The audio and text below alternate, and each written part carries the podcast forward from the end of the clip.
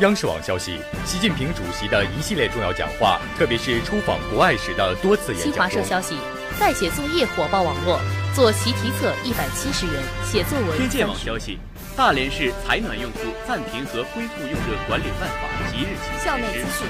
他们在央视竟然这样评价大一师生。一周要闻热点追踪，国际国内社会热点，大连动态，校园资讯。新闻追踪时，追踪资讯二十四小时。各位同学，中午好！这里是由凤凰之声为您带来的午间节目《新闻追踪时》，我是主播康宁，我是主播沙子寻。以下是内容提要：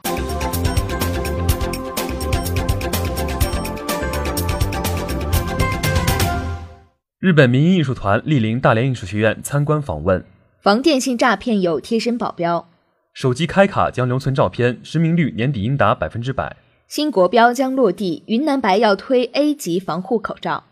一言不合就关停，个人网盘何去何从？部分市民坐公交投游戏币，还把一元撕成两半。幼儿园热衷过国外鬼节，商家偷笑，家长苦恼。我国启动在外中国烈士陵园修缮保护工程。超一百二十八万人报名国考。民盟中央办公厅职位竞争最激烈，全面从严治党在创新中前进。以下是详细内容。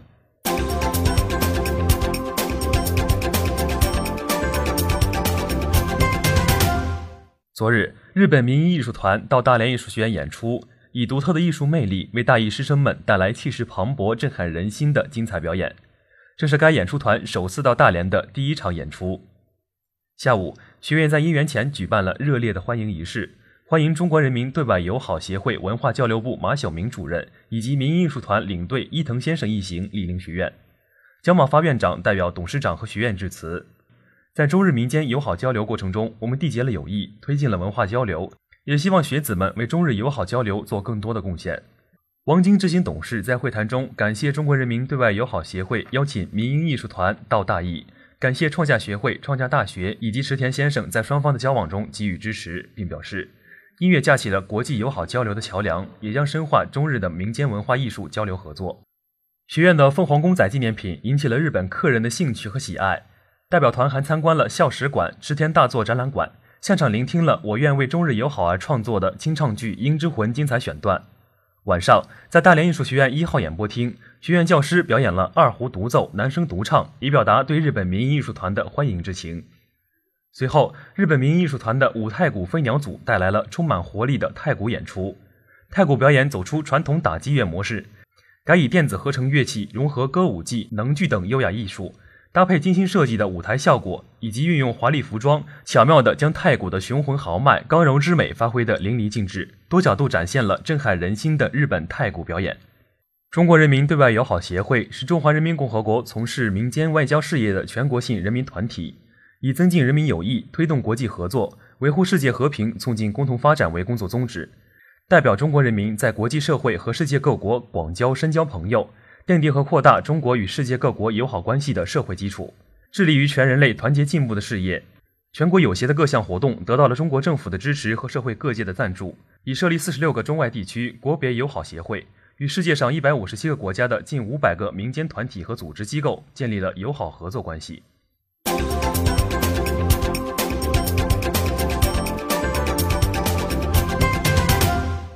十月二十四号，国务院打击治理电信网络新型违法犯罪部暨联席会议办公室在京举办互联网和反电信诈骗前盾平台发布仪式。该平台是公安部刑事侦查局与阿里巴巴集团联合开发的反诈系统，可覆盖手机、个人电脑以及其他移动智能终端，是专业解决用户资金安全、防信息泄露的技术平台。国务院联席办主任、公安部刑事侦查局局长杨东在发布仪上表示。为适应新形势下打击治理电信网络新型违法犯罪工作的需要，国务院联席办借助社会力量开展警企合作，在阿里巴巴集团的技术支持下，推出了一款面向全民免费使用的互联网和反电信诈骗系统前盾平台。前盾平台具备较强的防诈骗功能，具备实时加锁防范资金应用软件被入侵、实时拦截提醒诈骗电话和短信等功能，还能帮助公安机关实现支付宝及相关网银账号紧急止付、快速查询资金流向、实时监控全国各地伪基站分布等。电信诈骗已经与网络黑灰产交织在一起，并呈产业化、专业化发展趋势。前盾 APP 结合阿里安全十几年来在交易支付领域积累的大数据能力，汇总了社会各界反诈数据和各地反诈中心实时举报数据，力求为普通百姓筑起最后一公里安全技术防护网。记者获悉，由阿里巴巴提供技术支持的前盾平台已于今年年初在厦门市上线试运营。三月份以来。厦门市公安机关向前盾输入三千余条涉案电话、QQ 号、银行账号等信息，累计清洗出有效诈骗电话两千四百六十三个，发现日活跃诈骗号码二十多个。通过前盾每天提醒全国用户一千余次，破获电信网络诈骗案件一千五百五十六起，紧急止付二百一十二万元。二零一六年六月，厦门市电信网络诈骗警情同比下降百分之二十九点二一。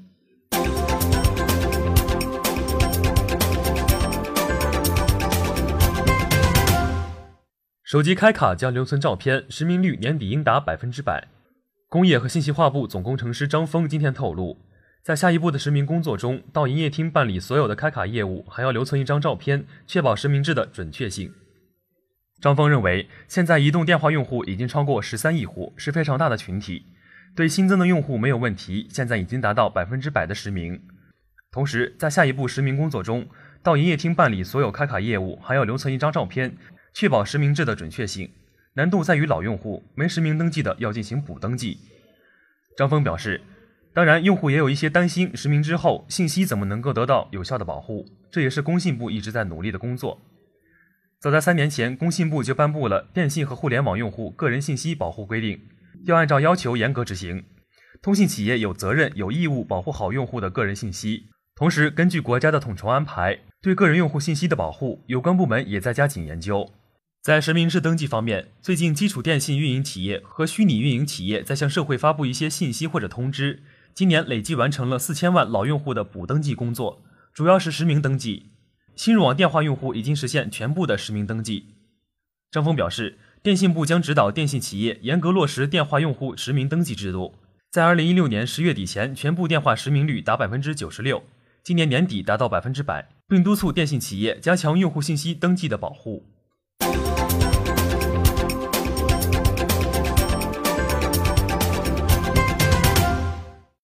天气转冷，佩戴口罩的人越来越多。不仅防寒保暖，还能阻挡病菌传播，防止细颗粒的吸入。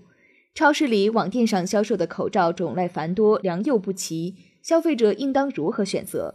从十一月一号起，日常防护型口罩技术规范新的国家标准正式实施，今后购买和生产口罩都将有标可依。根据新国标，口罩的防护效果等级分为 A、B、C、D 四级。各级对应的防护效果分别不低于百分之九十、百分之八十五、百分之七十五、百分之六十五。各级适用的空气质量指数类别分别为严重污染、严重级以下污染、重度级以下污染、中度级以下污染。按照要求，各防护等级口罩均能将相应的污染环境下吸入的空气中细颗粒物的浓度降低至满足我国环境空气质量良以上的要求。新国标落地后，消费者可以根据空气污染情况和口罩的防护等级，选用适宜的口罩进行佩戴。以 A 级防护级别的口罩为例，推荐在空气中颗粒物浓度达到五百到七百时使用。此外，该标准还对日常民用口罩的技术要求、测试方法、检验规则、包装标志及储存要求等作出详细规定。今年六月。新国标面向社会发布，各大口罩生产企业纷纷响应。云南白药集团表示，作为该标准的起草单位之一，企业及时进行口罩技术规范对接及工艺改进。今年八月，云南白药旗下的泰邦雾霾防护口罩通过国家劳动保护用品质量监督检验中心检验，并于今年九月正式上市。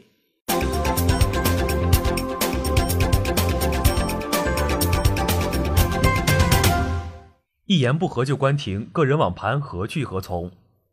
十月二十号，三六零云盘发布公告，宣布将逐步关闭个人云盘服务，转型企业云服务，并表示，在网盘存储、传播内容合法性和安全性没有得到彻底解决之前，不再考虑恢复。至此，排名前十的网盘今年已经关了七家。三六零云盘在关停公告中说。由于云盘存储的私密性、管理的复杂性，部分不法分子利用三六零云盘存储、传播盗版、淫秽色情信息等违法文件，从事违法犯罪活动，严重侵犯版权人的合法权益，更给社会带来了巨大的危害。经深思熟虑，我们艰难决定将逐步关闭三六零个人云盘服务，转型企业云服务。而在之前停运的幺幺五网盘、微盘等六家停运公告中，关闭的原因大都有为配合国家有关部门积极开展网盘涉黄涉盗版的内容的清查工作。中国互联网似乎正处于一个存在即合理的疯狂时代，即使存在的商业模式是畸形的，然而市场并不错，坚持下去总会有柳暗花明又一村的机会。今天网盘集体关停，也许昭示了前三年里运作的失败。然而不破不立，面对近五亿用户的市场需求，也许在此次大规模关停之后，网盘行业将进行一次深刻的进化，并最终回归理性。我们可以猜想一下，也许有一天网盘会演化成一个用户的云端文件操作系统。不仅可以集中管理用户网上的数据，同时还能随时进行访问，并且能够进行应用操作的云平台。从单纯的云存储向文件应用平台的进化，会是网盘市场发展的一条重要路径。而在应用时代，这种随时随地对工作文件的访问和应用，将会迅速发展成为刚需。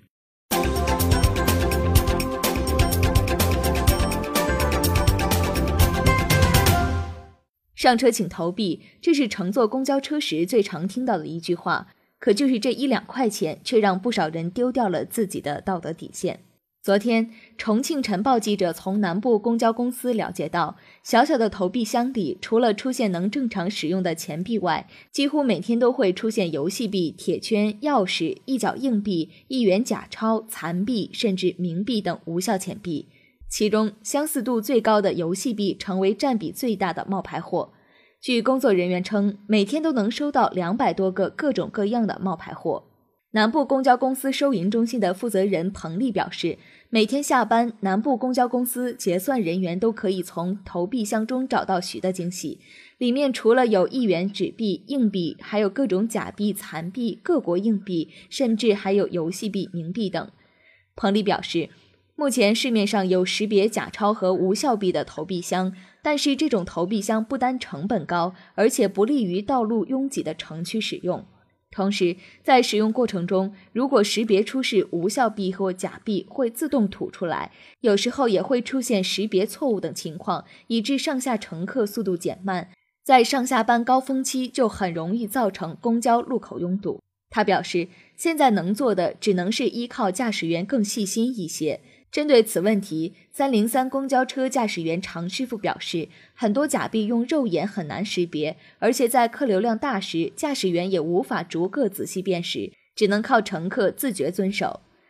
采访中，不少市民表示，坐公交车投假币本身是一件很不道德的事情，但也有市民觉得事出有因，有时候实在找不到硬币也是没办法。除了游戏币外，最可恨的是将一块钱撕成两半冒充两元的市民。不少市民表示，这种行为是纯粹的道德缺失。从最早的人工售票到如今的自动投币机，上公交投一元或两元是一种交易，也是一种公共规则。一元钱似乎刺痛了公众诚信的神经。我们不禁要问：你是缺少这一元钱，还是缺少公共意识？诚信连一元钱都不值吗？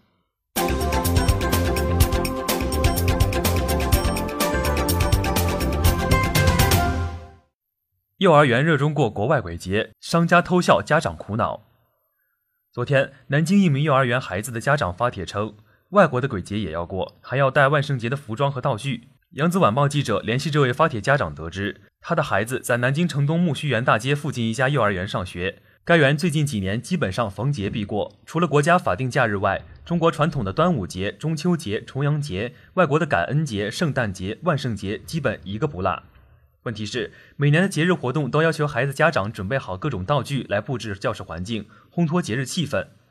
每次节日一过，这些布置的道具就扔掉了，第二年再买。昨天，扬子晚报记者分别来到南京新街口金鹰超市和城东百安居，看到万圣节装饰品商品专柜前品种琳琅满目，挤满了客户。一打听，八成是孩子家长，而且一大半是幼儿园孩子家长。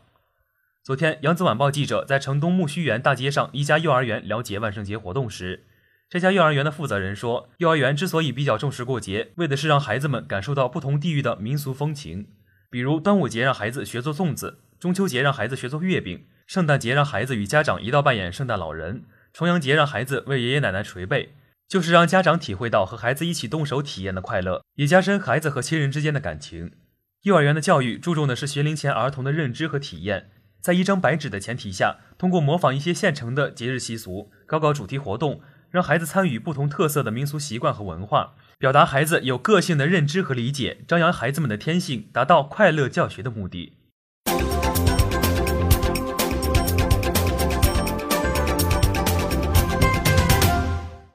人民网北京十一月二十五号电，今天上午，在民政部二零一六年第四季度例行新闻发布会上，新闻发言人李宝俊表示，我国已经和赞比亚政府在北京签署了关于在赞中国烈士陵园建设和管理的政府间协定，并在老挝万象就在老中国烈士陵园的修缮保护签署两国政府间协定，全面启动在老中国烈士陵园修缮保护工程。据悉。根据目前掌握的信息，在老挝乌多姆塞省孟塞、纳莫和川矿省孟贝三个中国烈士陵园集中安葬着二百一十五名元老中国烈士。前述协定于二零一六年九月八号在老挝首都万象签署，工程预计将于二零一七年三月完工。李宝军介绍，结合纪念红军长征胜利八十周年，民政部还公布了第六批九十六处国家级烈士纪念设施。对各地进一步加强烈士纪念设施保护管理，充分发挥国家级烈士纪念设施在传承红色基因、缅怀革命先烈、开展爱国主义教育方面的引领示范作用，作出具体部署。十月一号起，我国再次提高部分优抚对象抚恤补助标准，残疾军人、伤残人民警察、伤残国家机关工作人员残疾抚恤金标准。城镇烈士遗属、因公牺牲军人遗属、病故军人遗属三属定期抚恤金标准，在乡退伍红军老战士、在乡西路军红军老战士和红军失散人员三红生活补助标准，在现行基础上提高百分之十。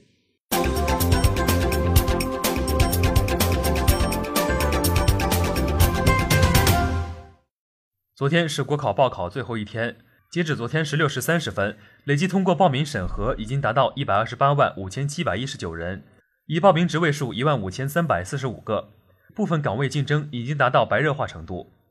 截止到昨天十六时三十分，竞争最激烈的岗位竞争比已经上涨为九千五百零四比一，比前天增长近二十三个百分点。民盟中央办公厅远远超过中国民用航空浙江安全监督管理局，成为竞争最激烈的用人司局。专家分析。这些职位地理位置较好，多分布在东南沿海地区，城市风景优美，经济比较发达，气候适宜，所以是很多人报考的原因之一。从部门性质来看，民盟中央、外交部、宁波出入境检验检疫局吸引了最多的考生。这些工作不是很辛苦，福利待遇也不错，社会地位高。此外，职位招录人数多也是造成报名人数聚集的原因之一。比如外交部英语这一职位是招录人数最多的职位之一。此外，这些职位要求相对宽泛。要求专业大多为外交学、国际关系学、新闻学、法律相关专业，理工科相关专业，学历只要求本科。一些职位对基层工作经历无限制，对应届毕业生是一个很好的选择。三是面试比例为一比五，相对一比三或者一比四的面试比例，也是比较容易进面试环节。招录人数多的职位并不一定好考，如外交部英语往年分数就不低，二零一五年分数线在一百三十点一分。根据日程安排，国考审核资格时间将于十月二十六号十八时结束。去年共有一百四十点九万人通过审核，较二零一四年减少十二万人。就目前报考情况，今年通过审查人数预计将进一步减少。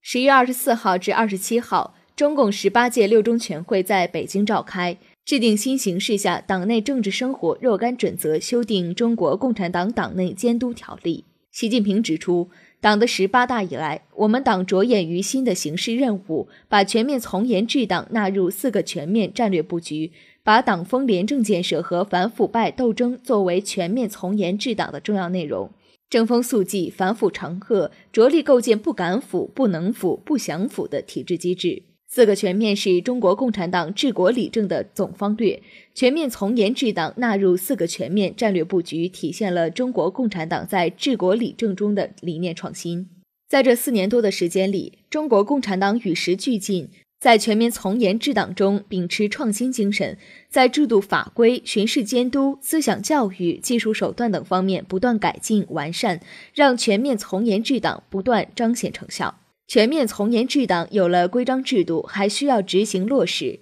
十八大以来，面对新形势、新问题，中央及地方各级纪委加大监督力度，对违反八项规定、四风问题进行严肃查处，坚持老虎苍蝇一起打。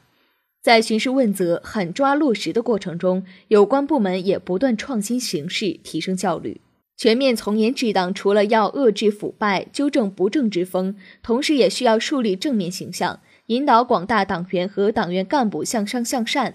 十八大以来，在贯彻全面从严治党过程中，中央及地方有关部门不仅在部门设置、人员安排上加强了这一方面的力量，同时他们也越来越多地运用新的形式和手段，注重科技、借力大数据应用、寻找专业的第三方机构配合等方式，使各项监督检查工作事半功倍。此外，中央及地方纪委还在新媒体建设和网络互动上下功夫。二零一三年，中央纪委监察部网站开通；